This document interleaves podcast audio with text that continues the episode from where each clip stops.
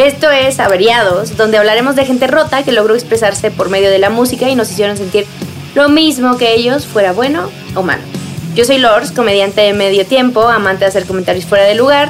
Conmigo está Alex Durán, amante de las drogas suaves, y el Fogot, que no es lo mismo que Fagot, pero casi. Y. Fogot, güey.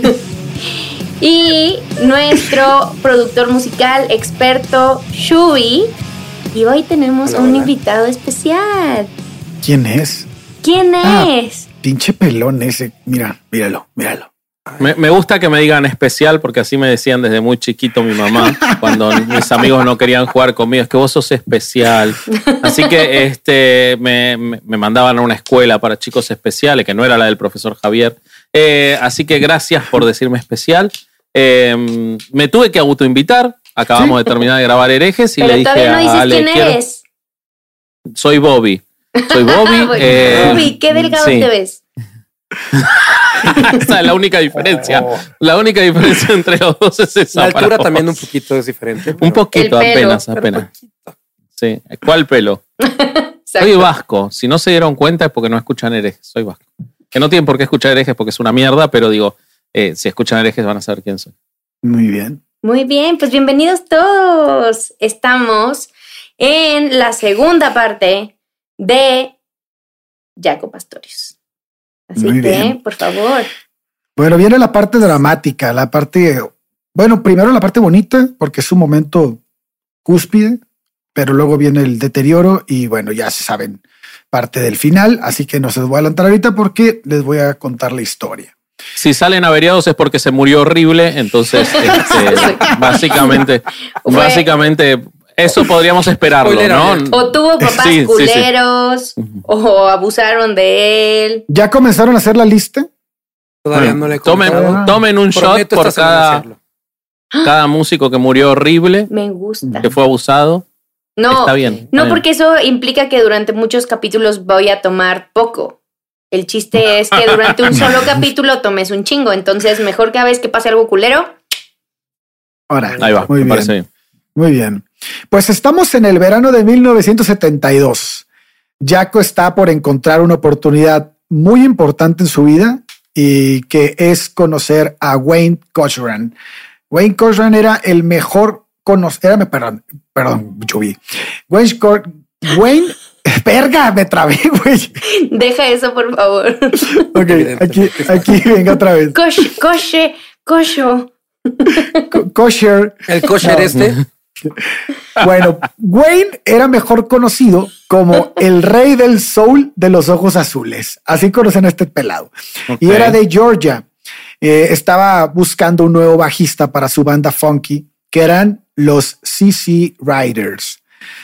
Pues Wayne era un cantante de soul con mucha personalidad. El tipo era contemporáneo de músicos como James Brown y Wilson Pickett. O sea, era uno de los... eh, De ese nivel estaba el cabrón. para ¿Y del mismo color? No, él era muy blanco y tenía como que un copete tipo Elvis Presley, así todo como platino. Sí, Ok. era, era un tipo bastante estrafalario y era este eh, un poco pasadito de, de vicios. De Ahorita vamos a hablar de Ah, eso. es cierto. No, de peso estaba bien. Eh, tenía una banda de, de Pasado de vicios en el 72. Imagínate, ¿no? Imagínate. Los vicios que tenía ese señor. Yo siento, que Imagínate. es juicio, yo siento que es juicio de Alex. No, Que- yo creo que en esa época era como todo bien, güey. ¿Cuánto te drogas? Tres de ocho. Ah, bueno, estás Claro, Sí, especial. no, no estás, no estás tan manchado. ¿no? No, no estás dando. claro. Claro, No, yo claro. aspiro sangre de leopardo. ¿no? Caliente. Sí, Aparte. sí, sí. Bueno, pues este güey, este, como les digo, era un tipo muy estrafalario. Tenía una banda de vientos de 14 instrumentos. güey. Le tocaba canciones de RB y la primera es una banda de vientos. Ah, pues Por instrumentos, de, viento. Como todos los que toca Durán, la flauta, el flautín. Todos los que has el nombrado. fagot, todos esos. Los que le gustan tocar. a- Ok. Sí. Justo. En, en ese tiempo había bandas como de funk, había big bands, había todas esas bandas tenían, tenían metales o instrumentos de viento. Eh, y este güey tenía 14 en la banda, o sea, 14 pelados to- tocando esos instrumentos y sonaban muy chingón. Era de las bandas más reconocidas porque andaban ahí por la ciudad tratando de llevar el, el RB que ya había, que ya era viejo en la época, como que darle fuerza entre la, entre la audiencia nueva, ¿no? Eh, entonces, la primera semana de junio de ese mismo año, o sea, 1972, habían eh, tanteado, ¿se acuerdan? Hablar con Bob Bobbing, ¿se acuerdan de ese amigo de, de Jaco? Bueno, ese güey era un bajista muy bueno, como lo habíamos hablado en el, en el episodio 1, y, este, y querían que ocupara esa vacante que estaba dejando el, el bajista de los CC Riders. Y este, y entonces lo conectaron, ¿no? Bobby estaba tocando con una banda en ese momento que se llamaba Los Sassafras. Y en ese tiempo le abrían justo a la banda de Cochran, de Wayne. Y tenían un contrato eh, de una semana en Atlanta donde iban a estar constantemente abriéndole las tocadas en ese estado. Pues acabando la primera actuación, el saxofonista barítono de Riders se le acercó a, Bo a Bob y le dijo, oye, güey, este, no estás interesado en tocar con nosotros, fíjate que mira que tenemos un bajista que se nos está yendo. Y Bobin le dice, ¿sabes qué, güey? Pues es imposible para mí porque estoy comprometido con esta banda, pero además su novia era, la, era una de las vocalistas del grupo. Entonces habían conseguido entrar ese, a esa banda para andar juntos de gira. Entonces dijo, no mames, no me voy a ir yo con estos güeyes cuando ya logré estar con, con mi pareja, ¿no? Mandil. Eh, mandil. Sí, mandil, por mandil. Pero entonces les dice, ¿sabes qué, güey? Yo tengo un amigo que toca bien cabrón. Entonces no te preocupes. Y le vale eh, madre eh, dejar a su vieja. Y le vale, no, ese güey viaja con su hija y con su mamá, con su, con su esposa. Mm, claro, claro. Entonces le dice, ¿sabes qué? Yo tengo el bajista perfecto para tu banda eh, y los va a dejar con la boca abierta porque este güey es un monstruo, ¿no? Y entonces este güey sigue, este, este saxofonista se llama, se apellida Gable y es el que después va y le dice, ¿no? A, al, al, baterista de CC Riders, eh, que era Robinson, le dice, oye, ¿sabes qué? Este, Jaco va a tocar. O sea, el güey que está diciendo Bobin, que se llama Jaco Pastorius, va a tocar en tal lugar la semana siguiente, en el Club Shula. Eh, esto, es, esto es en Fort Lauderdale, donde, donde, de donde era Jaco. Y, y, este, y entonces vamos a verlo porque va a tocar con, no sé si recuerdan, pero en ese tiempo tocaba con Tommy Stranan de Upper Hand, eh, Jaco Pastorius, y dice, vamos a verlos tocar para ver pues, de qué está hablando este güey, qué tan bueno es este bajista, ¿no? Y pues cuando lo vieron, pues se cagaron en los calzones, como le pasaba a todo el mundo que veía a Jaco por primera vez, ¿no? Entonces lo invitaron a que asistiera a la actuación que tenía esa misma semana. Y Jaco asistió a dos de los conciertos que durante esa semana ofrecieron la banda, la banda de Wayne. Y esto estamos hablando del 12 al 18 de junio. El día de la audición, Brent, que era el director musical de la banda de Wayne, eh, lo puso a tocar, güey. Le dijo, ¿sabes qué? A ver, pues vamos a, a este, a que, a, a, que, a que te ventes la audición para ver pues qué tan, qué tan chido estás, ¿no? Y le pusieron las partituras, güey. Entonces ah, Jaco es... empieza a tocar, güey. Empieza a tocar y, di, y, dice, y dice Brent, en verdad que no tocó una sola nota en falso, güey. O sea, nadie, nadie pensó que, que no sabía leer música. O sea, el güey estaba tocando exactamente la rola la, como se la pusimos. Y al día siguiente Brent llama a todos los miembros de la banda para que ensayaran con Jaco y ahí pues se revela algo que nadie sabía de la banda, ¿no? De Jaco. Y, y, además de, de, que, de que se dan cuenta que este güey es un puto genio, güey, porque le voy a decir lo que comenta Brent. Traje un repertorio escrito especialmente para la ocasión. Jaco me miró, vino hacia mí y me dijo que no sabía leer partituras. Y me dijo, eres un pendejo, yo no necesito partituras, ni bueno. Le, todo tonto. Sí. Le, le, le, dice... Ni que me hagas dice, una prueba, pendejo. Le dice, güey, no mames, ¿cómo que no sabes leer partituras, güey? ¿Cómo putas le hiciste ayer, güey? ¿No? ¿Cómo te arreglaste Es que estaban ayer? todos tan drogados que no se dieron cuenta de que yo puse, puse un cassette. Yo traje un cassette. Yo no, traje, yo no, traía el bajo. Yo estaba Yo vine sin música, bajo a la grabación. Pero ustedes, drogadictos, nunca se dieron cuenta. No, chécate lo que yo le responde. Yo traje una flauta para tocar. Chécate, chécate sí. lo que le responde Jaco. Le dice, recordé la actuación que tuvieron hace dos semanas. Y eso dejó helado a Brent, güey. O sea, ¿cómo que te acordaste de lo que escuchaste hace dos semanas y llegaste aquí a tocar exactamente las notas, güey? Pues sí, pero las de ayer, güey, ahorita como son rolas nuevas que no he escuchado, pues no, no me las sé, güey. No tengo ni idea, claro. Y no Les puedo quiero leer, contar. güey. Ajá. Ahí les quiero contar un pequeño detalle, que es una experiencia muy similar a lo que pasó acá, pero esto es cuando entra Blood, Sweat and Tears. Ok. Contado aparte por el mismo Bobby Columbine, está contado haciendo una entrevista, está increíble, si quieren búsquenla. Cuando entra, entra también sustituyendo un bajista, eh, entró como dos meses antes de que fuera un show. Bobby le dio otro Bobby en la vida de, de Jaco, le da el cassette. Y ya con el cassette le dijo, o sea, para que estudiara y todo. Y el güey nunca lo escuchó. Se subieron al avión, llega Bobby y le pone así en Walkman, le pone los audífonos, escúchalo y el güey se lo quitaba. No, no, no, no, no, no es necesario, no te preocupes. No lo escuchó, no lo escuchó, no lo escuchó. La noche del show va Bobby al cuarto así de, oye, güey. Y, y ya le abre, ¿qué pasó? Ah, es que estoy escuchando el cassette. Ah, no, pues muchísimas gracias, cabrón, por hacerme el favor de escuchar lo que vas a tocar en una hora. Sí, sí, ¿Toca? es una locura, güey.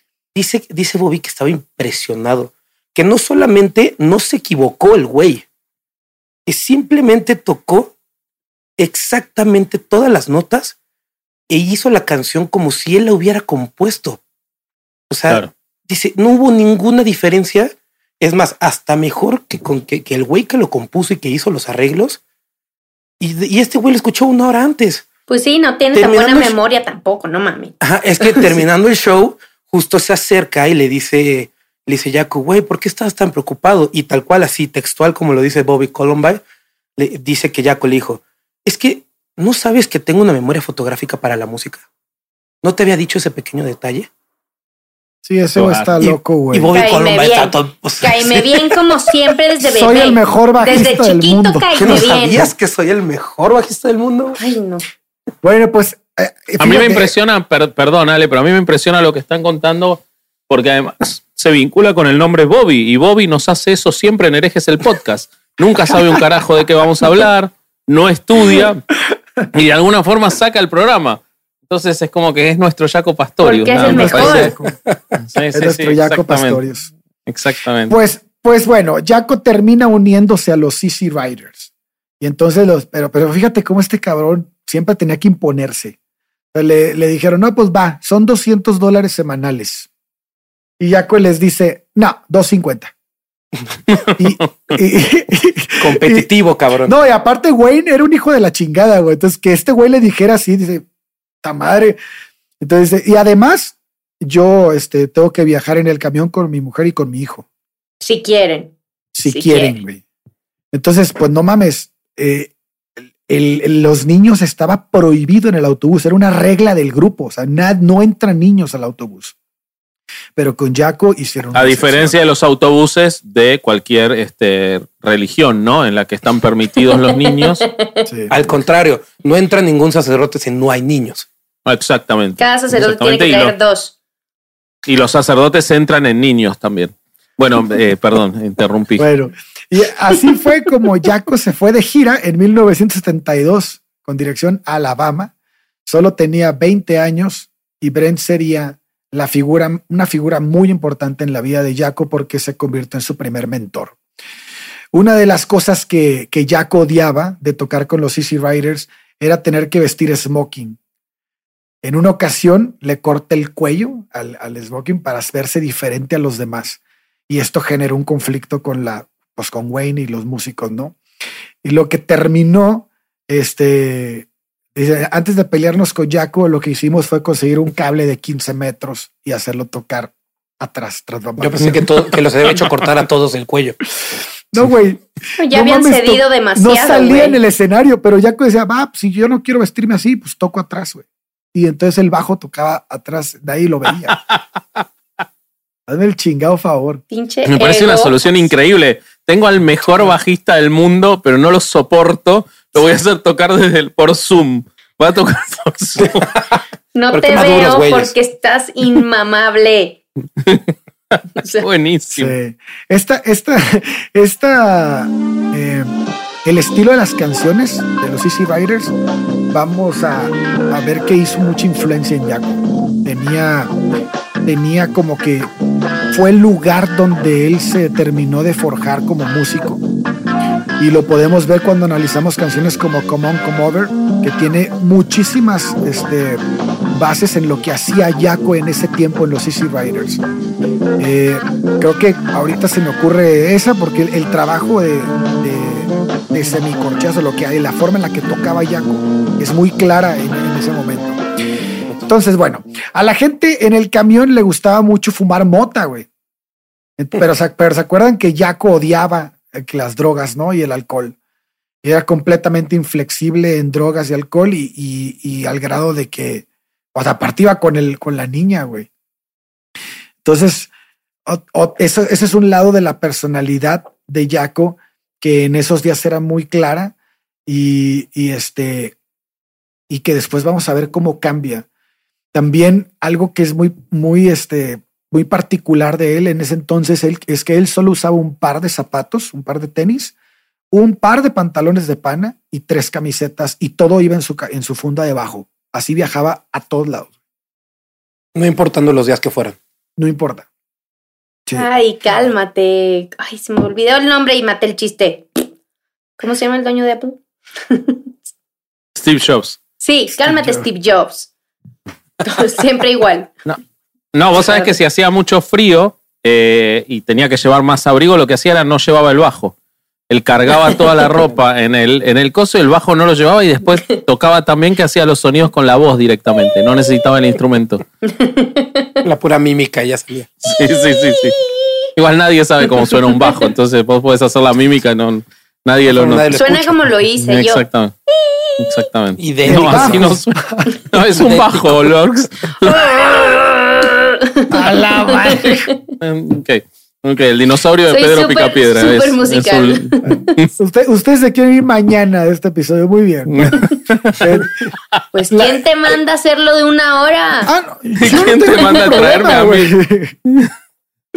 Sí, te- el- ¿se acu- ¿Se acuerdan que en el episodio 1 dijimos que Jaco tenía un chingo de energía desde chiquito? Sí, Ujú. Mowgli. Bueno, luego se, ajá, luego se volvió esa energía como que era, era muy dado a hacer bromas. Y pues esas cosas como que no le gustaba mucho a los Easy Riders. Y el güey, pero el güey se pasaba de lanza, o sea, hacía bromas muy, muy pesadas físicamente, güey. O sea, no sé, por decir algo, si alguien estaba dormido, le aventaba una cubeta de agua encima y en el hotel. O sea, así a ese grado, güey. Entonces, no estaban dispuestos. Calzón chino. Ninguno de ellos estaba dispuesto a aguantar las bromas, ¿no? Y de alguna manera, algunos músicos se negaban a compartir la habitación con él. Eh, Pues que no iba que con su familia. Ajá, justo.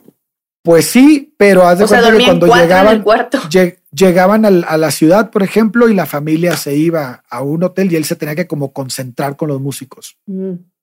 Entonces Ah, él se quedaba siempre con Brent. Brent y él eran como, Brent era igual, hacía las mismas bromas y como que hicieron un, match ahí los dos y eran bien brothers. Entonces, pues, entonces durante cinco meses que estuvieron de gira con los Easy Riders, hicieron esta dinámica de, de bromas entre ellos, porque pues como nadie se quería unir al desmadre, terminaban siendo ellos dos. Y, este tipo de, dinámica que además era como competitiva, también la vamos a ver con Joe Savignon en, en, Weather Report. Pero el cómo lo explica Brent me, me, me gustó un chingo porque dice, entramos en una rutina tipo de a que no tienes las pelotas de hacer esto. Y de, de manera que estábamos constantemente desafiándonos para ver quién hacía la tontería más grande. Dice que recuerda que una vez en pleno invierno llegaron a un hotel en, en Calumet City y Jaco le dijo, a que no tienes los huevos de tirarte a la piscina. Y, y me sentía bastante amorrado tras haber trabajado dos días seguidos sin dormir, de manera que sin pensarlo me dirigí a la piscina y me, subí, me, me subí al trampolín y me lancé.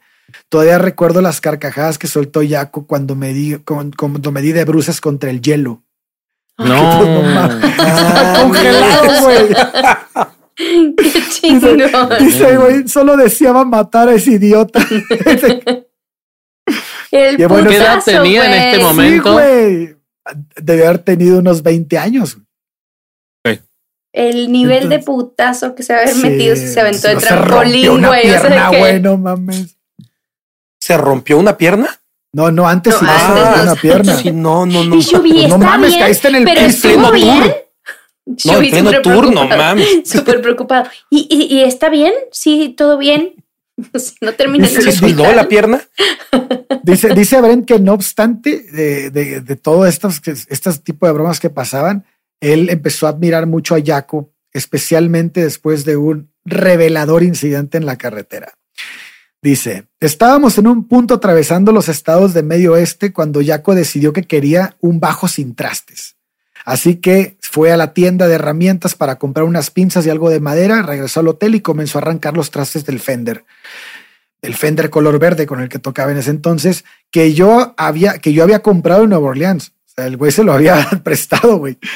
Por lo que no sé por qué razón, pero durante ese viaje por carretera no llevaba su bajo y tocaba con el mío. Entonces imagínate, después de que Jaco le arrancó los trastes y yo a un lado gritándole, no hagas eso, güey, hoy tenemos la presentación y no, y no podrás seguir tocando con ese bajo de la misma manera si le quitas los trastes. Pero te puedo jurar que esa noche tocó mejor que nunca. Se deslizaba a través de las notas y hacía todas esas cosas que no podía hacer con un bajo de contrastes. Fue algo alucinante. Pues en un principio Pastorius us- usaba, usaba ese bajo para los Mm. conciertos y había una razón. El bajo, cuando le quitas los trastes, si no es un fretless, te chingas el diapasón, güey. O sea, el brazo del, el brazo del, del bajo te lo, te lo acabas porque las cuerdas van desgastando la madera porque no está preparada para hacer un fretless, sino para tener trastes. Claro. Entonces solo lo usaba para los conciertos en vivo y no lo y, y- y cuando practicaba en su casa usaba el de los el de los frets, el de los el de los trastes. Entonces esto fue muy importante porque aquí empieza a tomar el sonido real de Jaco, porque Jaco tiene que pisar justo la parte del traste, porque es la manera en la que va a poder tocar el fretless cuando no esté. Entonces tiene que grabarse el lugar perfecto. Entonces, Claro. este, esta forma de tocar justo en el, en el traste hacía que obtuviera un sonido del bajo distinto. Y esto Claro. le dio un sonido particular a Jaco que nadie lo tenía. Entonces, Pequeño dato técnico. El bajo se, de, para tocarlo como donde se tiene que tocar realmente un bajo con trastes es atrasito del traste, ahí es donde tienes que apretar la nota.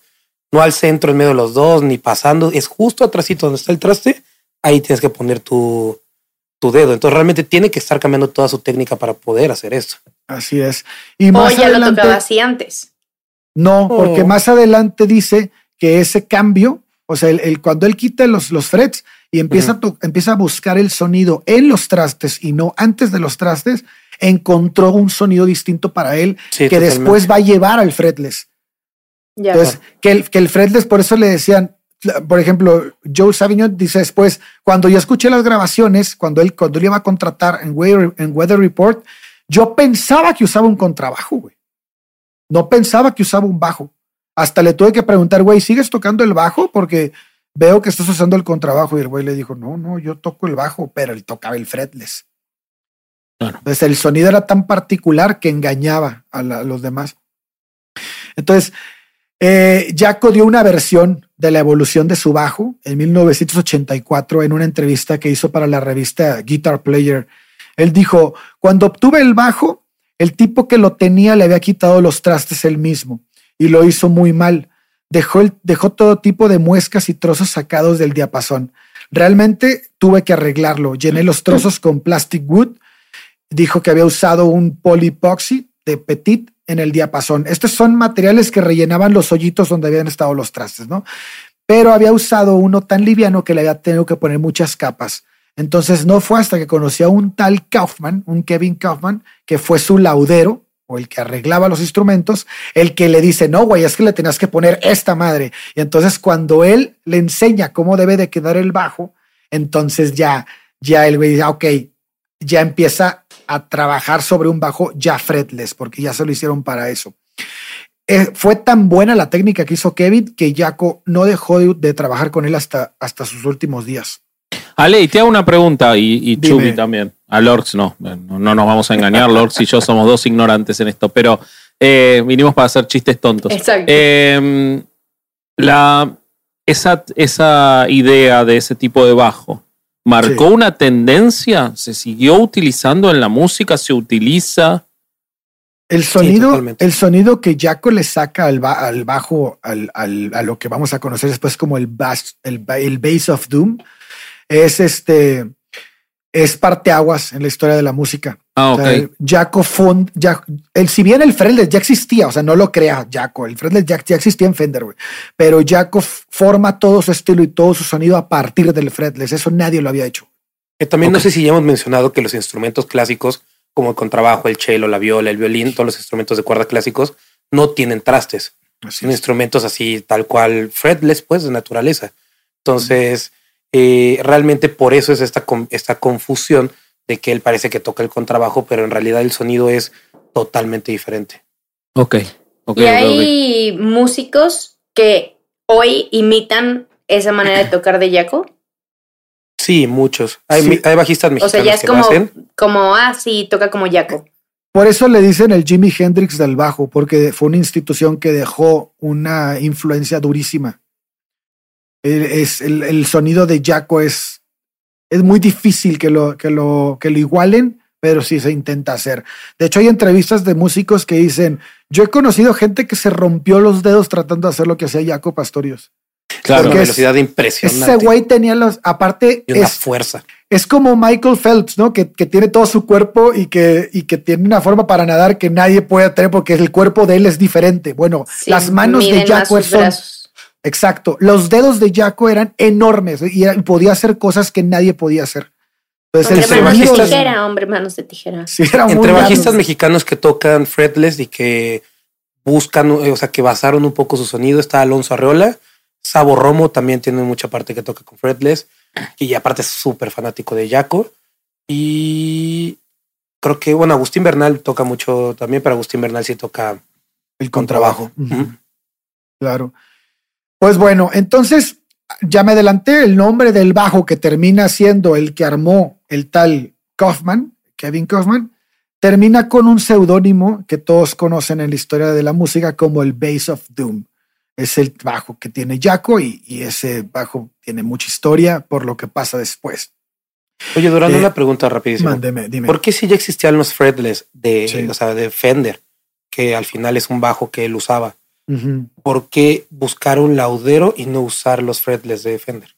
No lo sé, güey. Eh, Como que el- el- este Jaco era muy, muy Meticuloso. No, como muy, como muy clavado en su instrumento. Así, ¿es mío o es el que estoy tocando? Y no quiero saber de nada más. Ok. Entonces, como que él decía, yo no voy a comprar nada, sino que lo voy a hacer yo. Porque él, él primero Claro. lo trata. O sea, y él quiere un sonido. Acuérdate que, acuérdate el cuello de la camisa, güey. O sea, el Sí. güey quería ser distinto a todos, güey. Ok, claro. No voy a comprar un bajo que todos pueden comprar. Voy a hacer uno yo que le saque el sonido que es mío. güey. Y Entonces- que todos me la van a pelar. Y que, ajá, es, es como muy así este cabrón. Lo vemos en otros artistas, güey, no nada más en Jaco. Esta, esta parte de mi, mi esencia y nadie más, lo vemos en muchos artistas. Bueno, pues el bajo fue utilizado en, en todo su trabajo de grabación, incluyendo sus álbumes de solista, sus colaboraciones con Weather Report, con Johnny Mitchell, con Pat, con Metheny, eh, así como también, bueno, algunos de sus proyectos laterales como el Trio of Doom, y bueno, la última grabación realizada con ese bajo fue el álbum de Upside Downside, que de, de Mike Stern, grabado entre marzo y abril en 1986 en RPM Sound, Studios, que fue en Nueva York. Esto ya es muy cercano de su muerte. Y, este, y Brent continúa diciendo que recuerda que en tiempo, tiempo después, una noche que actuaron en Texas, empezaron a tocar armonías, acordes eh, en el primer y segundo y tercer traste, güey. Y siguió haciendo los cambios hasta llegar a la base del mástil. Y, él, él, él dice en entrevista, nadie podía hacer eso, güey. No había nadie en el mundo de la música en donde nos movíamos, que pues era un nivel altísimo, que pudiera hacer lo que este güey hacía. Y esto Claro. lo lograba con el fretless. Entonces, y además, pues con las pinches técnicas que él tenía, Pero que se solo repite- él sabía, güey. Se repite mil veces conforme lo van conociendo, ¿no? O sea, todos Claro. dicen lo mismo. Todos es, esto nunca lo había escuchado, es el mejor bajista que el güey que se acaba de ir. El bajista Sí. anterior es como, güey, estás mejor que yo, si te quedas en mi lugar, Sí. qué chingón. O sea, O sea, es que está bien cabrón que músicos de ese nivel todos coincidan, ¿no? O sea, no hay, no hay así como que uno que diga, bueno, no era tan bueno. No, no mames, no hay ninguno. Todos los güeyes que dicen, lo vi por primera vez, se les caía la está cara. loco. o sea no tiene, no que tiene tiene con unos Janis, Rolling Stones. No tiene. Ajá. Por eso No yo, tiene con Jimmy, pero sí con Janis. exacto. Por, por eso yo pienso que de los tres músicos que hasta ahorita hemos hablado, este es el más cabrón y el menos conocido. Pero además Y- era un chico. Era un niño, claro. era un chico. ni- o sea, y además uno no se tocaba olvida porque bajo, estás hablando tocaba la de que batería. la mujer y, y todo, y, y- y la situación y todo, y decís, no, hacía las bromas. Era un chico. Era un chico. Claro. Era- además, ojo, ojo, sí tocaba con estos güeyes, sí estaba aquí, ¿eh? pero todavía no ha sido descubierto. El mundo todavía no conoce a Yaco.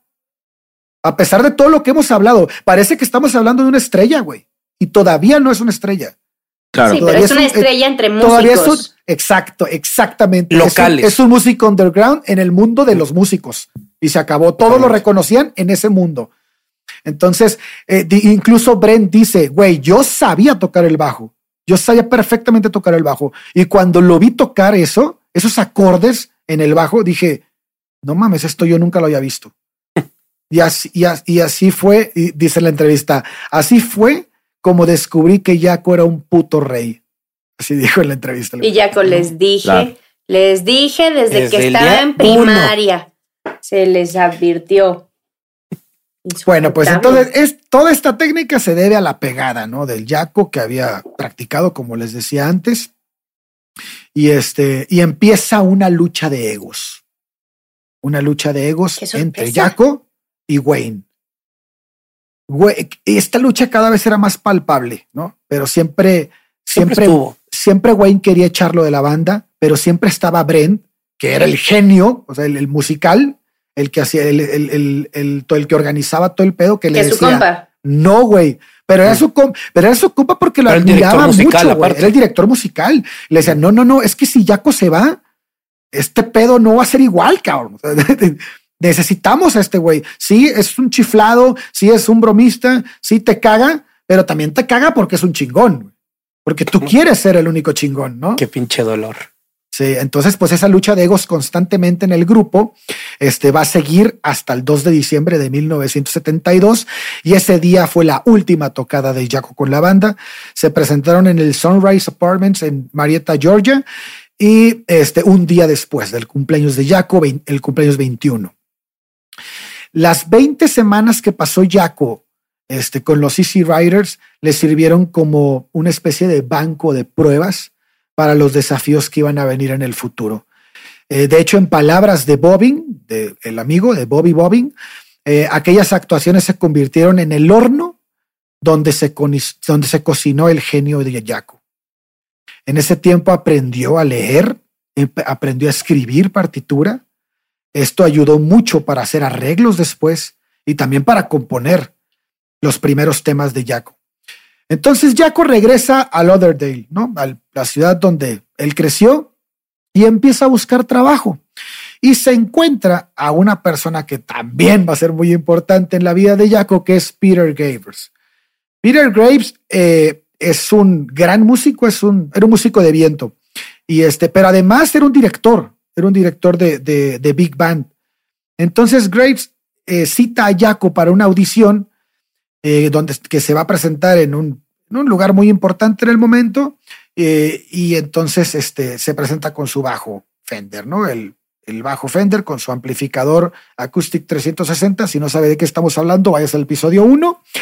Eh, este, y empieza con una, una copia de la partitura de Domingo. Domingo es una canción, no es el día, que, que compuso él cuando estaba con los Easy Riders.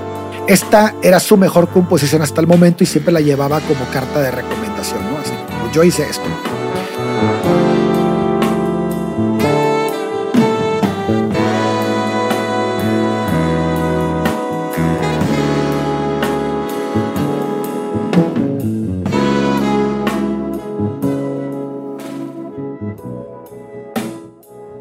Eh, entonces, aquel arreglo me dejó realmente asombrado recuerda Graves.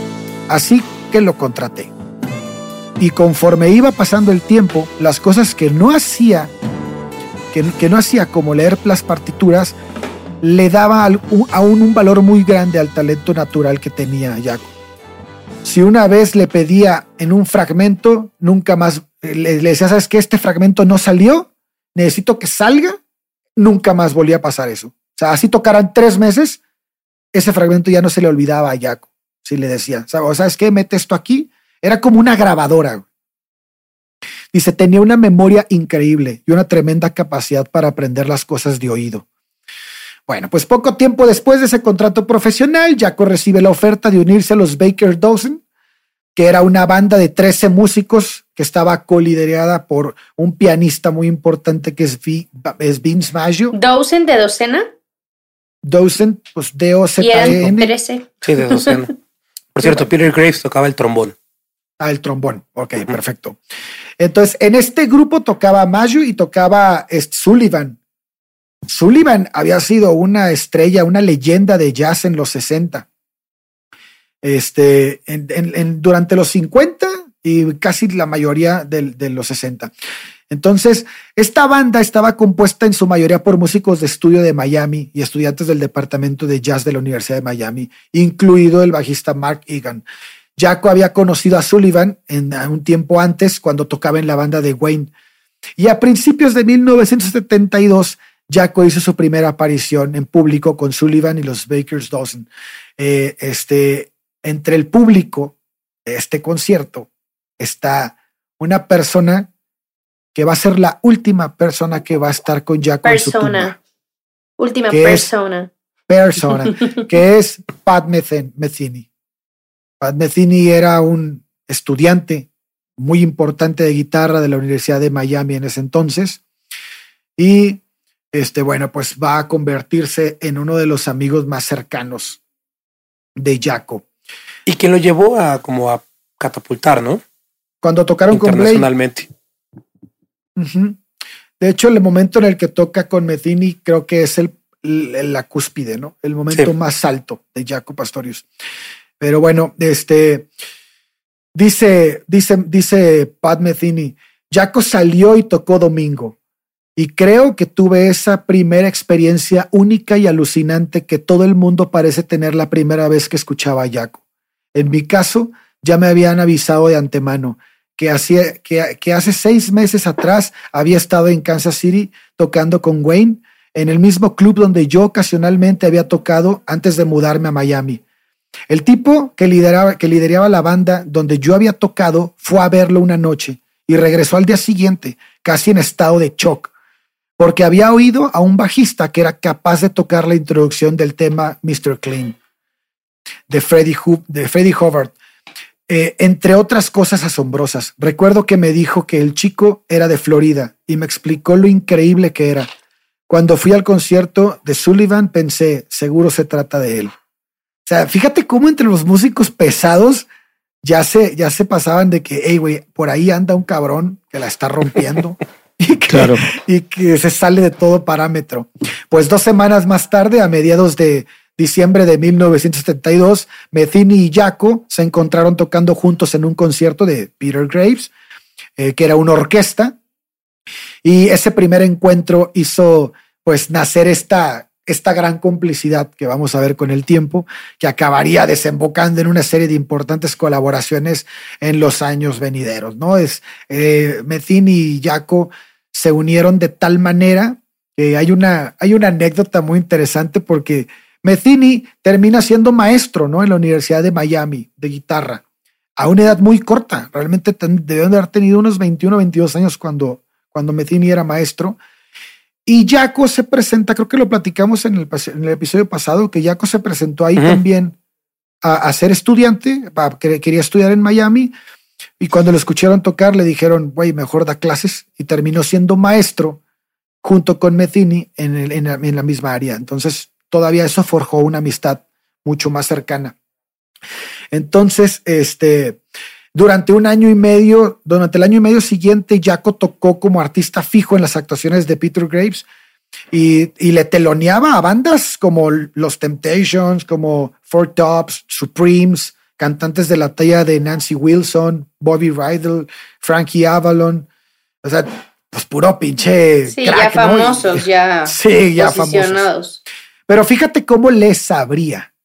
O sea, todavía no era nadie. O sea, él era un, un, güey que tocaba en una banda de, de, covers que abría a otras bandas que venían muy fuertes. Entonces, pues Metheny, siguió trabajando en la escena musical en el sur de Florida durante aproximadamente un año, hasta que fue reclutado por un profesor de vibráfono que se llamaba Gary Burton eh, para unirse como equipo de docente en la facultad de Berkeley. ya empecé a escalar, ¿no? A, ver, aquí Pat Metheny era más chico que Jaco. No eran de la edad. En este momento, cuando lo, cuando lo mueven a Berkeley, él tiene 18 años. Pat. Es, es el profesor Pat. Es el profesor más joven de la universidad. Yo creo que de la historia de la universidad. Yo creo que sí. y, para, para, que se imaginen quién es el genio Mezzini, porque Mezzini dice que Jaco es un genio y fíjense quién es Mezzini, ¿no? Entonces, en enero de 1973, Jaco Tracy y su hija Mary, de dos años, se mudan a un pequeño apartamento ubicado en una lavandería en Hollywood, Florida. Y aquí es donde se va a dar una de las cosas que subió, que subió, este, no me acuerdo si fui, eh, ¿cuándo fue? Que lo subiste, Lorx. Bueno, subiste un, un meme a la, un meme, una publicación ahí a, a, este Averiados en podcast donde hablaste de Alex Darky. Entonces, bueno, esta parte es donde, ah, bueno, pues a finales del, eh, a, a final del pasillo de ese, de ese, ese piso donde vivía en, la parte superior del edificio, había dos plantas donde vivía un pianista francés llamado Alex Tarky. Este era colega de Jaco desde 1968, uno de sus más importantes colaboradores durante los primeros años de, de, de Jaco.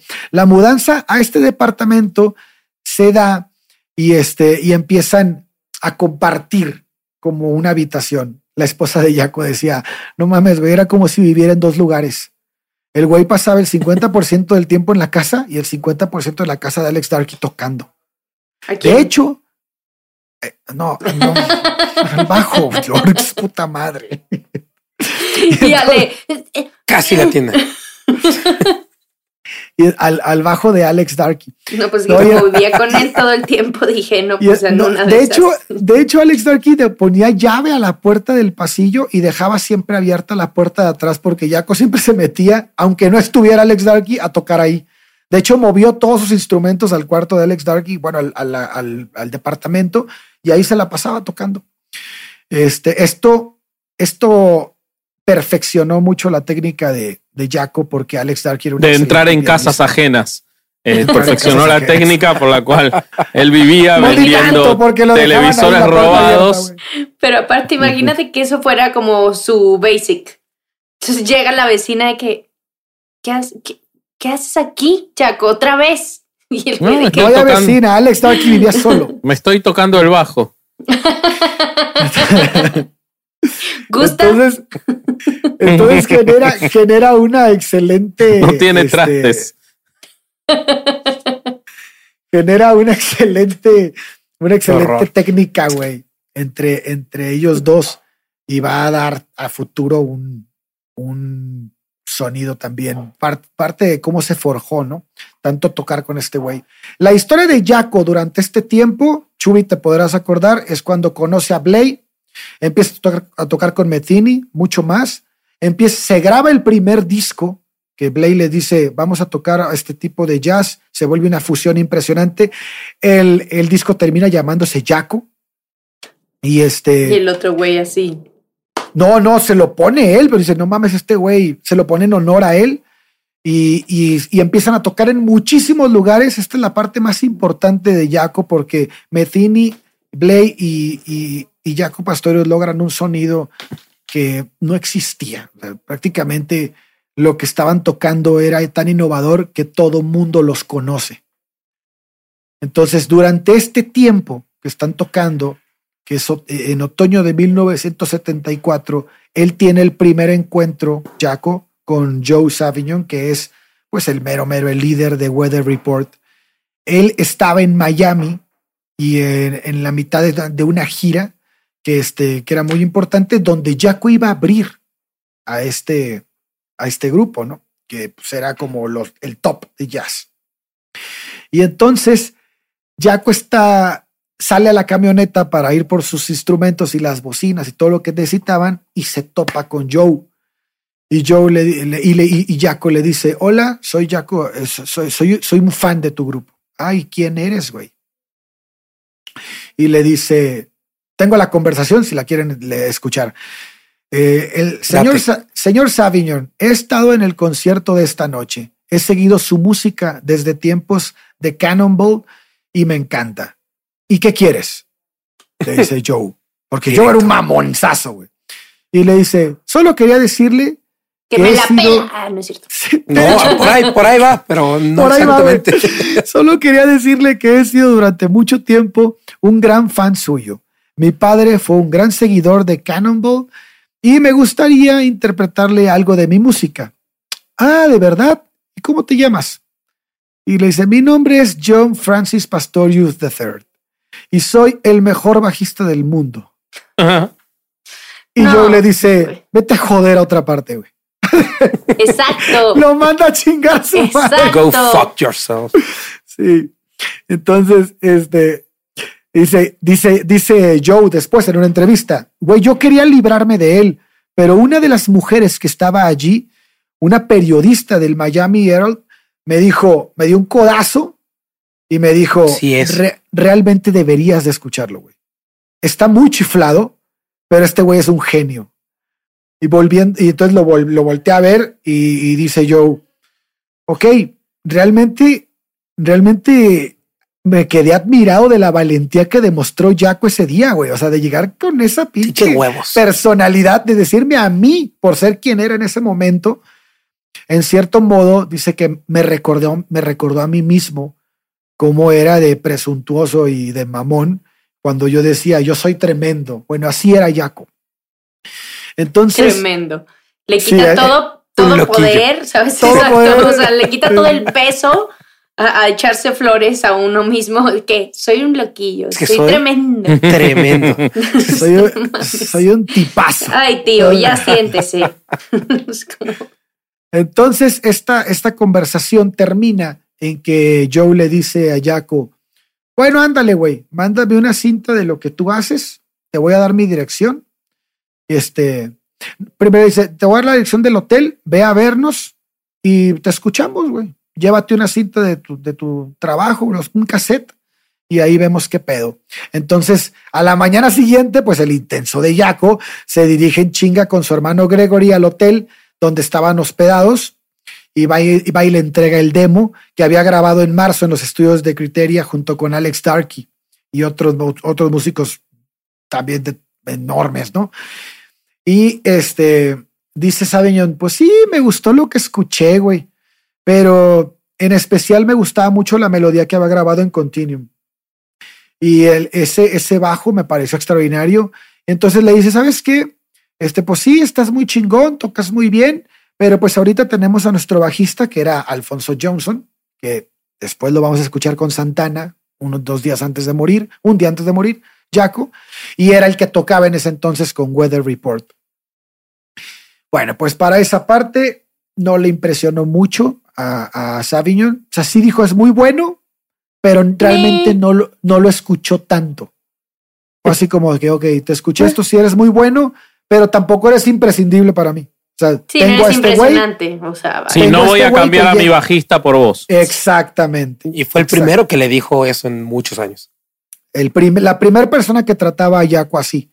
Bueno, pues a finales de ese mismo año, Joe recibe un correo con un cassette de Yaco junto con una de las cartas escritas a mano. Hay, un- hay, un- hay algo que dice Joe Savignon que dice, Yaco escribía, güey. O sea, tan cabrón. La- la- su letra era tan bonita que parecían partituras de así, de Bach, güey. La- la- las cartas. Dice, era algo que te- te- las tiene guardadas. Hay fotos. de Después esas estaba cartas, enamorado de Jaco. güey. Sí. Sí, sí, pero, Sí, pero no como que sordeado, ¿no? Digo que no quería aceptarlo, güey. Entonces, entonces el Te cassette Dio. Sí, el cassette contenía este, la primera mezcla del álbum de Jaco Pastorius y Joe recuerda que el primer tema del, del álbum era Lee. Por favor, Chubi, si puedes poner Lee en esta parte.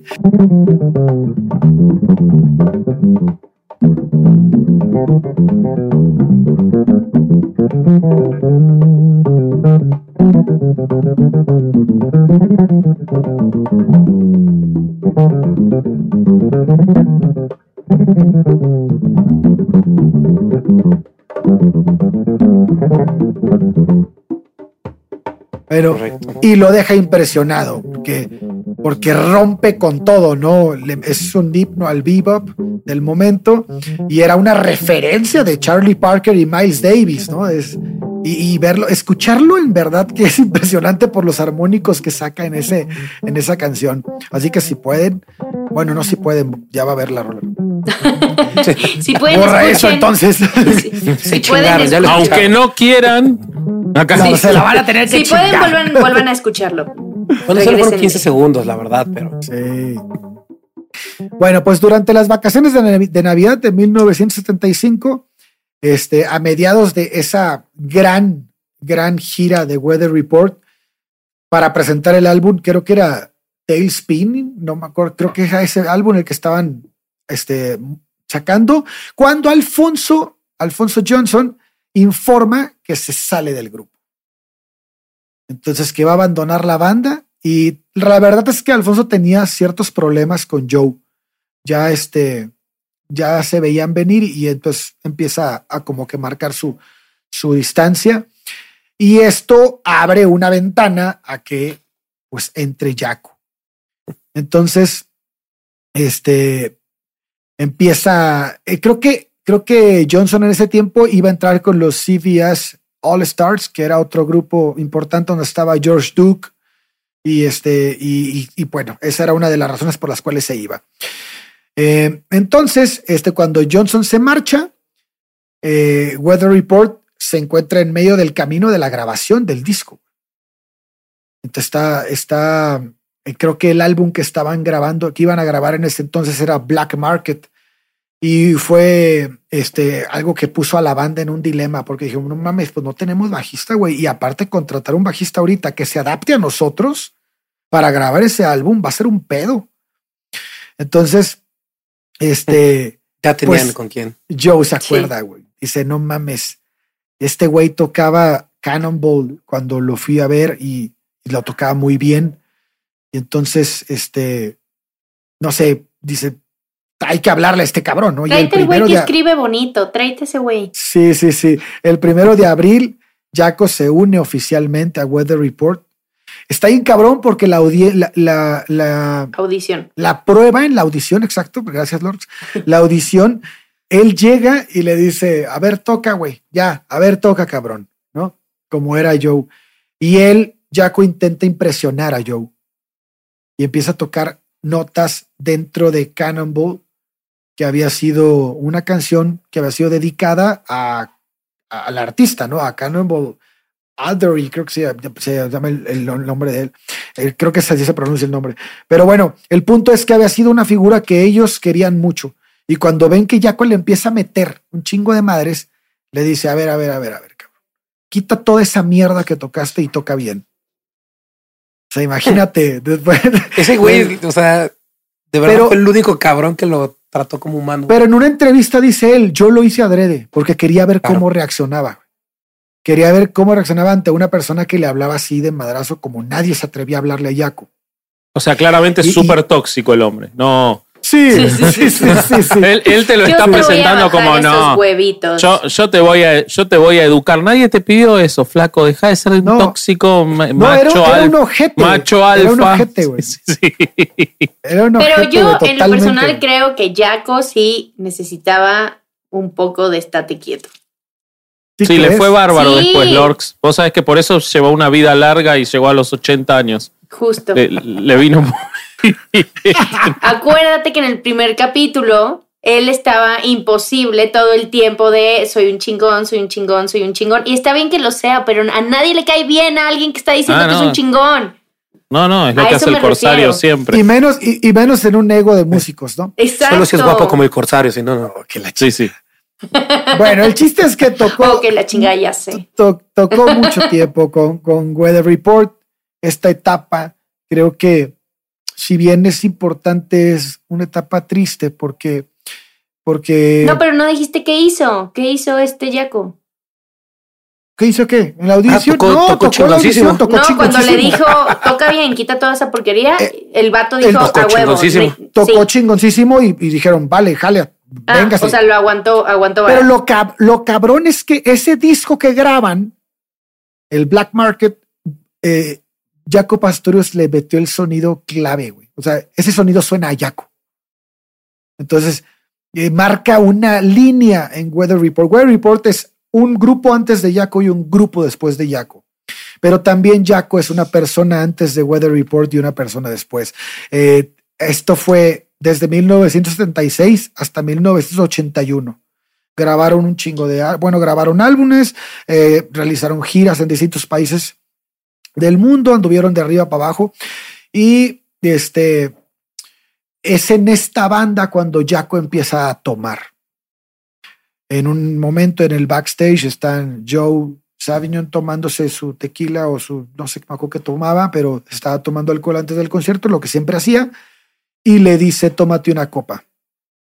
Y Jaco le dice que no, él insiste y Jaco empieza a tomar, se toma dos o tres copas y empieza a mostrarse muy agresivo. Empieza a golpear, a aventar cosas, empieza Con tres chupes. Sí, o sea, el alcohol a él le caía de la chingada. Y entonces eh, Joe se da cuenta que la cagó. Que la cagó en haberle ofrecido. Hay No sabe el algunos, pinche monstruo que hizo. hay algunos músicos antes de esto que tomaron con él, que recuerdan haber tomado con él y que recuerdan a que tenía ciertas conductas, pero, güey, yo busqué y eran dos músicos que dijeron, ah, tomó una vez en 1972 y una vez en 1963, haz de cuenta, así. O sea, no era algo que él hacía. Entonces, pero sí todos comparten la idea de que el alcohol le trona, hace que le tronara el frasco. Entonces, pues Jaco empieza a tomar ya de manera más continua. Eh, después de esto, pues deja Weather Report. Eh, Jaco forma su propia banda, que es Word of, of Mouth, que es la- una de las bandas más conocidas de Jaco, y con la cual graba varios discos, realiza muchas giras, y todo esto hasta 1983. Eh, hay muchos músicos muy notables dentro de esta banda, entre ellos está el baterista incluso de Weather Report, que se va con él, está el trompetista Randy Breaker, está el saxofonista Bob Mitzler y el percusionista Don Alias. O sea, había varias, varias personas muy interesantes. Y a partir de mediados del año de 1982, Jaco empieza a sufrir sus primeras manifestaciones de trastornos mentales. Y se le diagnostica, se le diagnostica como maníaco depresivo. Le dan unos fármacos que empiezan este, a, impedirle la concentración, que lo adormilan, que, que, le, que, le causan un- una imposibilidad para componer y peor aún, eh, se le dormían los dedos, eh, lo cual no le, le- no le permitía tocar el bajo, así que Jaco rehúsa a tratarse. Entonces empieza a caer en una espiral de conflictos familiares, de conductas autodestructivas, empieza a, este, a caer en, en cosas que él no hacía, por ejemplo, comienza a engañar a la mujer, empieza, empieza a tener unas actitudes que no van con el Jaco que conocíamos en, en- en estas, cuando tocaba con Blake, cuando tocaba con Metheny. O sea, era una persona sumamente organizada, sumamente este, con los pies en la tierra. Entonces, estas conductas autodestructivas van a llevar a Jaco a alejarse cada vez más de su, de su gente, de la gente que lo quiere, este, porque él además de que no se estaba tratando psicológicamente, estaba continuaba tomando y además ahora eh, metiéndose drogas. Maníaco depresivo, que es lo que hoy se conoce como trastorno bipolar. Así es. Lo peor que puedes hacer es, es consumir ese tipo de, sí, en la mezcla perfecta. productos, ¿no? Es, es lo peor este, para la bipolaridad. Y ah, exactamente, y además todos los músicos del momento lo admiraban por lo que había sido. Entonces, él empieza a, a buscar como, como, oye, pues si yo fui esto, ¿por qué no me dejas tocar contigo? Pero pues ya nadie lo aguantaba, porque ya era cuestión de segundos que se pusiera borracho y empezara a hacer un desmadre en el backstage o que llegara a empezar a, portarse agresivo. Eso siempre este, sucedía en el backstage. a perder su bajo. Ah, no, se lo robaron porque se... Ajá, eh, jugando. Pero eso ya es cuando se va, o sea, a ver, el camino es tan crudo y tan triste que él termina viviendo en la calle. O sea, él se vuelve un homeless. Sí, o sea, es, es tan destructiva. Prácticamente, ¿no? O sea, realmente no termina siendo 100% como un homeless, pero al final de su vida, como el estilo. Sí. Al final de su vida, sí. O sea, ya nadie, hay gente que lo veía y le decía, bueno, vente a bañar a la casa y quédate unos días. En una ocasión se quedó en casa de un amigo y terminó brincando en la cama donde estaba dormida la esposa, güey. No mames. Pero tornado. porque, porque no, ese güey se divorció, se, se, separó de la, de la esposa y la hija porque conoció a una chava en Europa y luego conoció a otra. O sea, él ya empezó a desmadrarse. Cagadero. Pero entonces cada vez que veía a sus hijos, tenía, tenía unos gemelos también, cada vez que veía a sus hijos, y él se veía como que en su estado en el que estaba, se deprimía y empezaba a destruir. Porque era el no puedo estar con ellos porque sé que estoy mal, pero y, mi reacción ante eso es destruir. Pero a ver, no entiendo, era, no me deja tocar, mi medicamento no me deja tocar pero empezó a tomar y entonces tampoco ya no podía tocar porque la gente lo repudiaba o hacía un pinche pedo antes de salir al show y la gente decía, güey, neta, mejor ya no salgas. Él sabía, él sabía que su única solución era tratarse. Claro. Pero si se trataba, tenía que sacrificar la música. Él no estaba dispuesto a sacrificar la música. Entonces, como entraba en esa depresión de que no podía tratarse y, y se sentía mal, entonces, para zafarse de, ese, de esa depresión, tomaba alcohol. Y lo cual lo, llevaba, lo llevaba al mismo lugar en donde no podía tocar. Entonces, más depresión aún. Entonces, imagínate el círculo en el que estaba.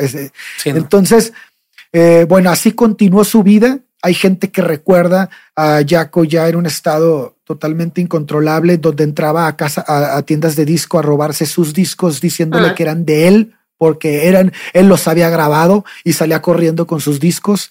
Eh, eh, una persona que ya tenía una, una vida, eh, la ropa, era un vagabundo. O sea, era pues una al final solo tenía una camiseta y un pantalón, ¿no? Ahora imagínate viviendo siempre en la calle, ¿no? Pero era sucia. Le roban el bajo un día mientras está jugando básquetbol. Este, y, y en una ¿Sabes quién tiene ese bajo? Sí, ya no lo tiene él. ¿Ya no? Lo tenía Trujillo. Ajá, Trujillo lo, termina comprando. Lo termina comprando, pero ¿sabes, lo que, ¿sabes lo que hizo él, güey?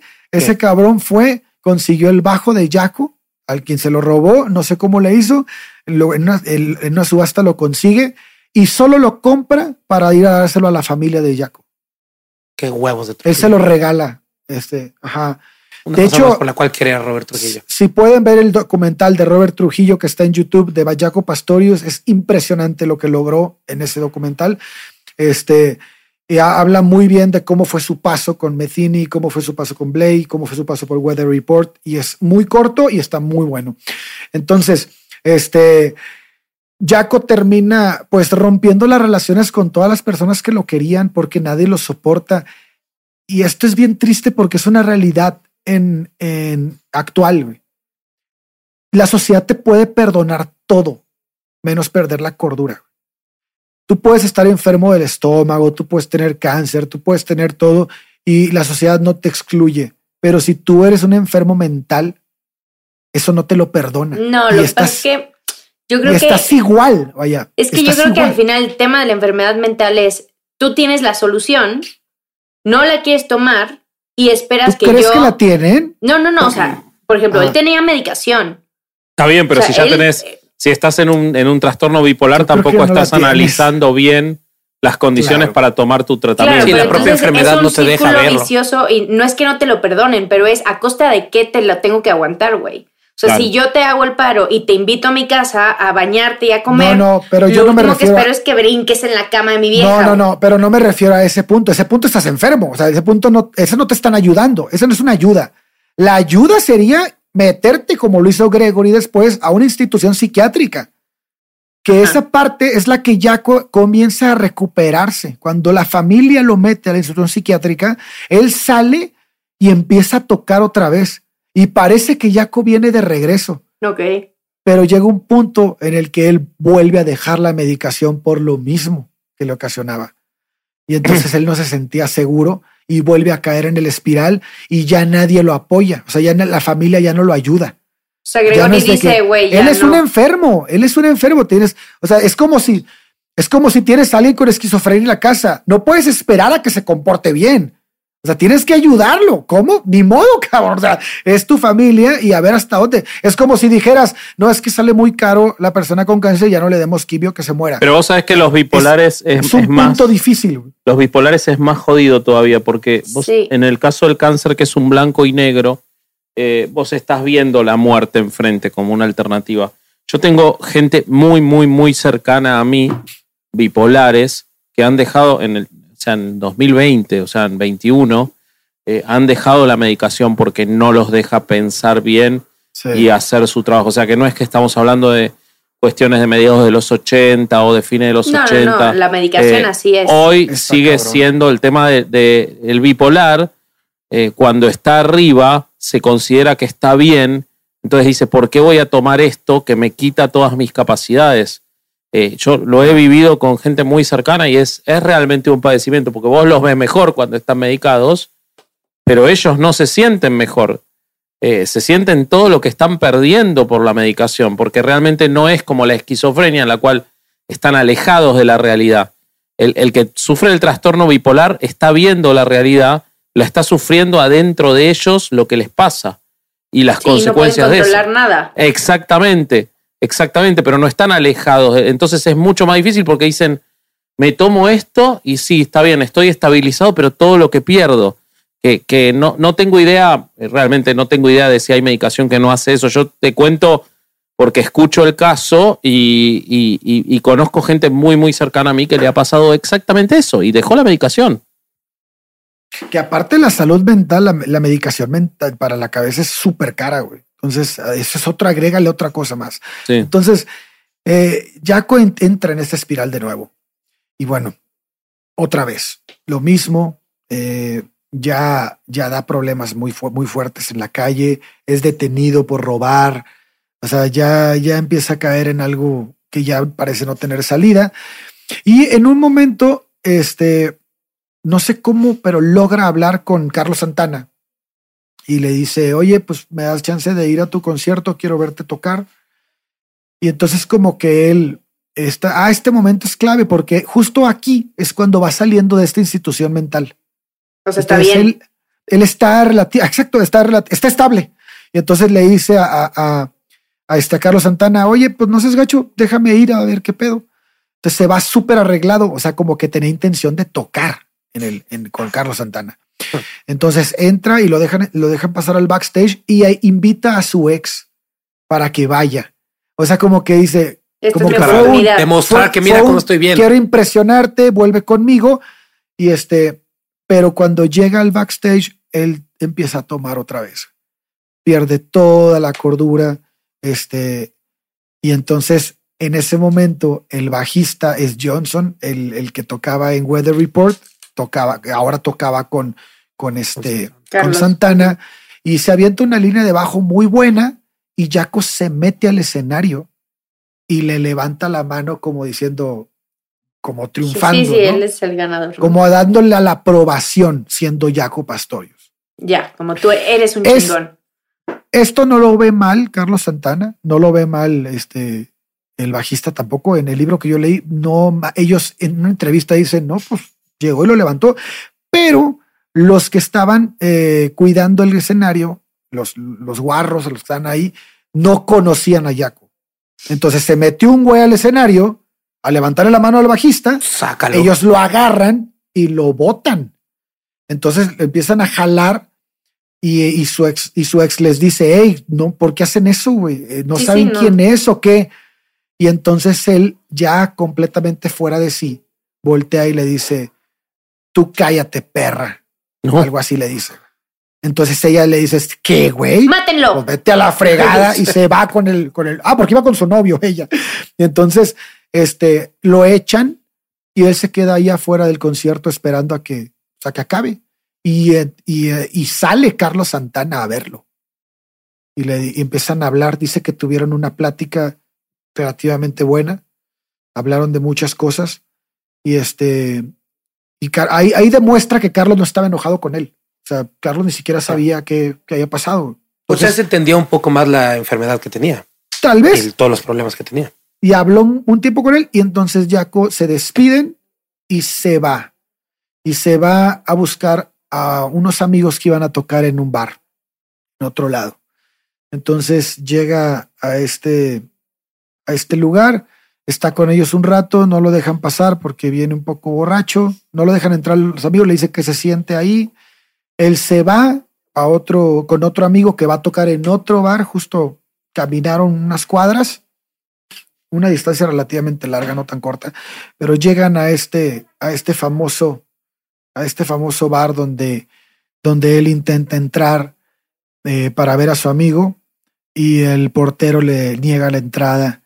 Jaco se enoja y empieza a patear la puerta del lugar.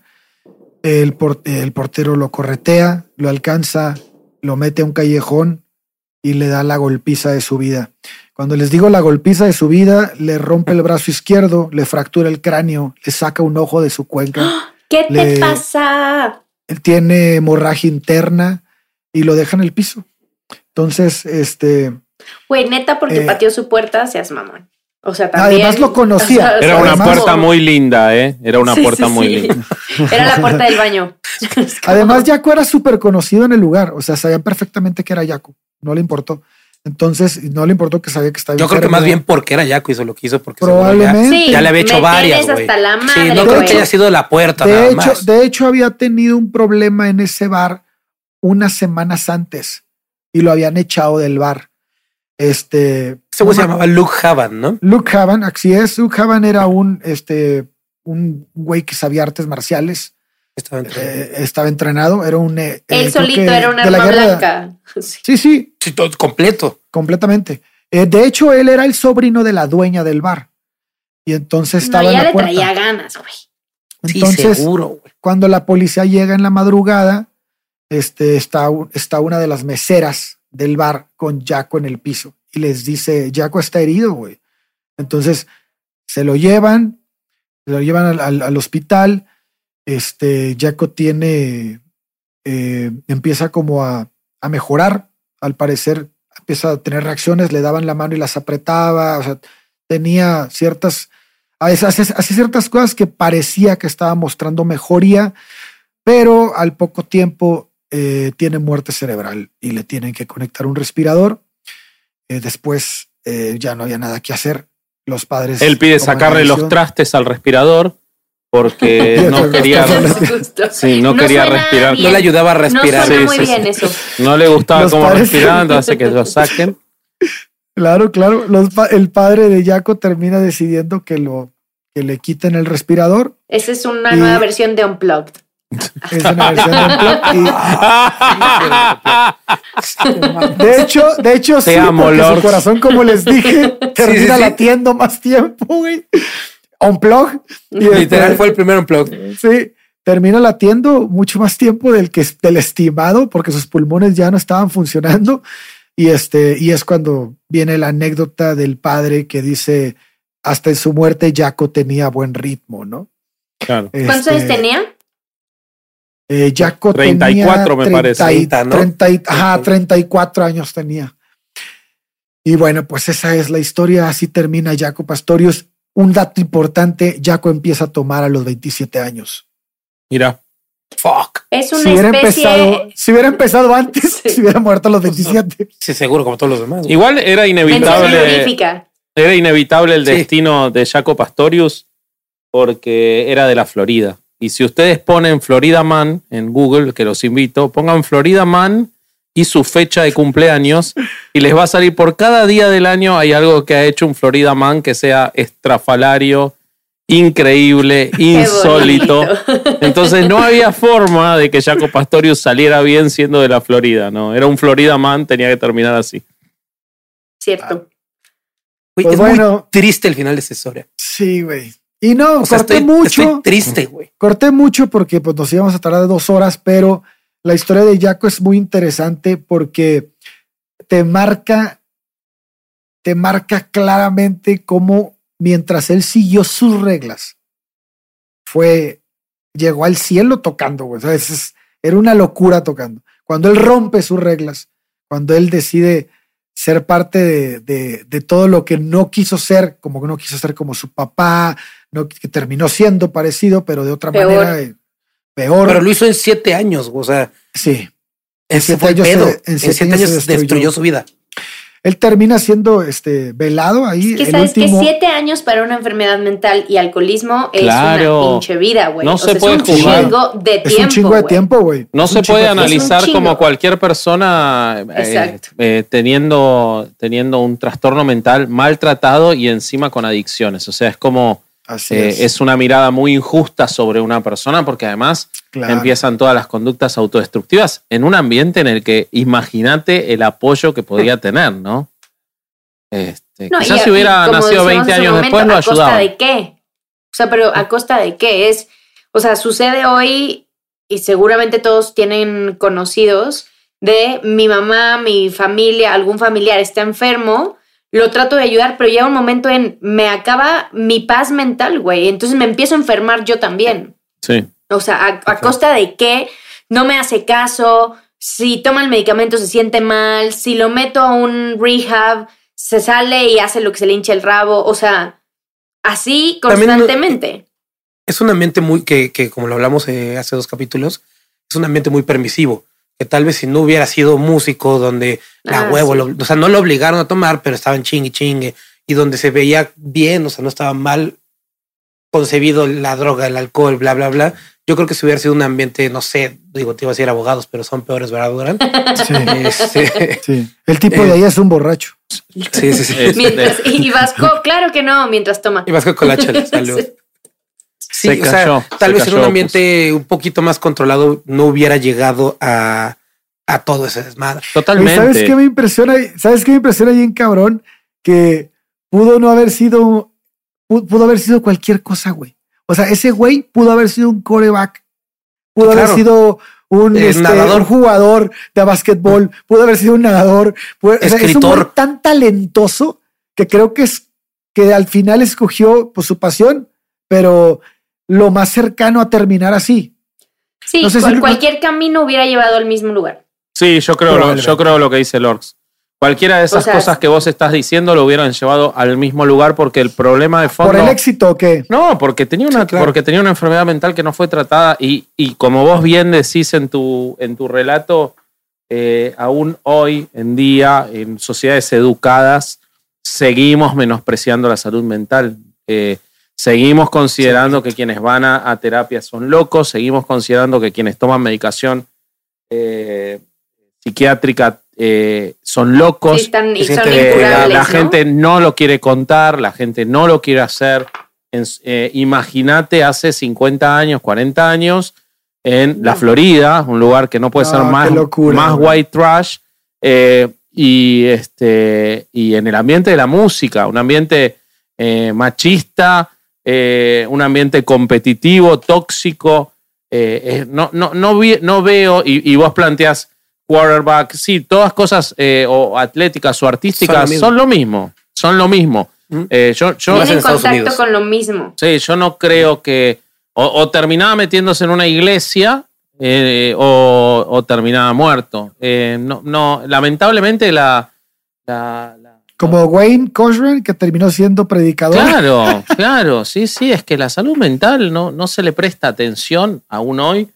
mucho menos en esa época, ¿no? No tenía mucha salida, me parece, y creo que creo que analizarlo por cómo terminó es injusto pensando en todo lo que hizo, totalmente injusto, güey, sí. Y por eso leí, por eso hice más hincapié y precisé más toda su infancia y cómo creció en la música, porque hasta sus 27 años él fue un genio total. Incluso hay una entrevista en donde ya está en estado así de, de, de muy mal, mental, y ya vive en la calle y le da, y lo entrevista, no me acuerdo quién fue en el, el, músico el que lo entrevista, pero le dice, este, ¿qué se siente ser el gran músico Jaco Pastorius? Y, le, y él solo le contesta, dame una fecha, güey. Déjame tocar. O sea, porque ya no recibía fechas. O sea, ya estaba tan mal que nadie quería tocar con él. Y él le dice, déjame, dame una fecha para tocar. Si, si, si soy todo eso que tú estás diciendo, déjame tocar. Dame jale. Ajá. Ay, bien triste esa parte, güey. a ver, una pregunta, güey. ¿Por qué? O sea, digo, la enfermedad mental no sale de la noche a la mañana, según yo. Yo tengo muy poco conocimiento de este tema. Pero, ¿por qué se detecta? O sea, el cuando empieza a tomar, le, le se lo hace más fuerte, le hace evidente, o por qué se detecta tan grande, o cómo sucedió. No, yo creo que fue el detonante el alcohol. O sea, él, él tenía, estaba propenso a eso, pero quien lo que detona eso es el, alcohol. Igual, perdón, hay muchísimas enfermedades mentales que tienen su explosión en el final de, la adolescencia, al principio de la adultez. Sí, quizás a él se le retrasó un poco más, ¿eh? Eh es, muy, muy, muy, muy pero habitual. Fíjate, pero, pero, pero fíjate que en la historia de Jaco es muy palpable que cuando él empieza a tomar alcohol, comienza esto. O sea, es, es como, como si hubieras aplanado un switch. Pero es que, ¿sabes qué? Ya, o sea, hay ciertos, o sea, las enfermedades mentales, como dice Shubi, no son de la noche a la mañana. O sea, no es tomó hoy. Es propenso. Tomó hoy y en los siguientes días eh, generó esto. No, ya hay ciertos matices que seguramente venían apareciendo, pero son tan sutiles y son tan Seguro esporádicos. La hiperactividad. Exacto, es la hiperactividad, el, el, hecho de llevar bromas pesadas es todo cool, pero si no entiendes que hay límites y los sigues cruzando, tirando a lo border, O sea, ya estás llegando a ciertos límites que a la gente le parece anormal. Es, y mira, yo amo las bromas, pero hay ciertas bromas que dices, eso ya no es chistoso, güey, ¿sabes? O sea, ya no está bueno. O sea, si es una broma decirle a tu compa, tírate a la alberca cuando el güey está medio dormido y es de y hay hielo, ¿no? O sea, eso sí. Pero la gente está dormida y llegas y le echas una cubeta de agua y te cagas de risa y el güey está, se levanta de que, ¿qué pedo? O brincas arriba de la esposa. O brincas arriba de la esposa es, es ilógico, o sea, no hay un límite. Entonces yo creo bueno, ahí ya estaba muy enfermo. Lo que creo que sucedió es, y eso es muy común, hay matices en el proceso, o sea, en el crecimiento hay como ciertas cosas, pero son tan alejadas que más bien sucede el, ah, es que así es Durán. Es que siempre hace esas cosas, güey. Es que es, tiene ese tipo de cositas que no están tan chidas. Y luego viene un detonante importante que termina. El apagar el cerebelo todos los días. que pues, termina reventando y, exponiendo la enfermedad mental. Totalmente. Entonces, sí, yo creo que más bien por la época la gente lo pasó bastante por alto hasta que no, no se podía ignorar. Claro. Pues muy bien, pues mi relato aquí acaba, no sé, me, gustó, yo me quedaría con esa conclusión de Lords. Este. Está. Eh. Me siento triste. Las enfermedades mentales siempre me dan bajón. Amigos que nos escuchan, vayan a terapia, neta, aunque no se sientan mal, vayan a terapia, les va a hacer muy bien, se los prometo. Y si sí están mal, vayan a terapia, les va a hacer muy bien a ustedes y a los que están a su alrededor. Y si están bien, vayan a terapia también, que está buenísimo. Sí, está buenísimo. Está buenísimo. Es como ir a un oftalmólogo, un clínico, pero del cerebro. Está bien, está bien. Vivimos en sociedades en las que estar sano, sano, sano de la cabeza no le toca a nadie en realidad. Así que vayan, vayan a terapia, que está buenísimo. Y si les dan medicina psiquiátrica, tómenla. Es mentira que no se les para más el pito, eso es por otra cosa. Eh, o sea, está bien, está bien eh, ir al psiquiatra, está bien. Por ahí un mm. comediante o comedian, comedianta que hace un chiste de ir a terapia es como tener tu propio talk show. Hablas de ti todo el tiempo, el público está extasiado, no te interrumpen. Y dices, sí es cierto, amigos, es cierto. Entonces, muy bien. eh, espero que les haya gustado. Vasco, ¿cómo te sentiste? Nah, me encantó, me encantó, muy divertido, eh, muy buena la historia. Eh, yo ya sé cómo es el Corsario contando historias, llevo soportándolo dos años y pico, así que eh, no es nuevo para mí. Eh, estuvo buenísimo, aparte como no me esperaba venir, la pasé un extra bien, porque como soy un neurótico, cuando tengo que ir a algún lugar, estudio, cosas así, y esta vez estuve liberado de todo eso, me encantó. Eh, gracias por gracias por hacerme parte de Averiados. Gracias por Gracias venir. por venir. Esta primera y seguro mucha. Seguro que de sí. muchas. Seguro que sí. Exacto. Entonces, antes de irnos, amigos, por favor, Vasco, tus redes sociales, donde te pueden encontrar. A mí me encuentran como vasco.hereje en Instagram. No tengo Twitter porque me parece una porquería y no entiendo que nadie tenga Twitter. Eh, y nada más. Después en herejes escuchas el grupo de los herejes. En herejes el podcast en todos lados. Y eso. Muy bien, muchísimas gracias. Shubi, ¿dónde te pueden encontrar? Eh, como siempre en guion bajo Chubi. Ahí ando haciendo en TikTok y en Instagram ando haciendo cosas. Eh, Perfecto. Señor Durán. Pues corsario.eje en Instagram y en Twitter. Y, y pues, pues ya. pues ya. Y a mí me pueden encontrar en Instagram como LordsJ, L-O-R-X-J, y en TikTok como Lords con X, así, Lords con X. Eh, y por favor no se olviden de recomendar Averiados Podcast con sus amigos, si les caemos bien, con sus amigos, y si les caemos mal, dénselo a sus enemigos también, para que no la pasen tan chido. y se sientan igual de tristes como me siento yo. Hablo este momento. Muy bien, pues con eso nos vamos, los vemos en el siguiente capítulo. Gracias, bye. Bye. Besitos en las pompis del Vasco. Hey guys, it is Ryan. I'm not sure if you know this about me, but I'm a bit of a fun fanatic when I can. I like to work, but I like fun too. It's a thing. And now the truth is out there. I can tell you about my favorite place to have fun. Chumba Casino. They have hundreds of social casino style games to choose from with new games released each week. You can play for free anytime, anywhere and each day brings a new chance to collect daily bonuses. So join me in the fun. Sign up now at ChumbaCasino.com. No purchase necessary. Group. Void were prohibited by law. See terms and conditions. 18 plus.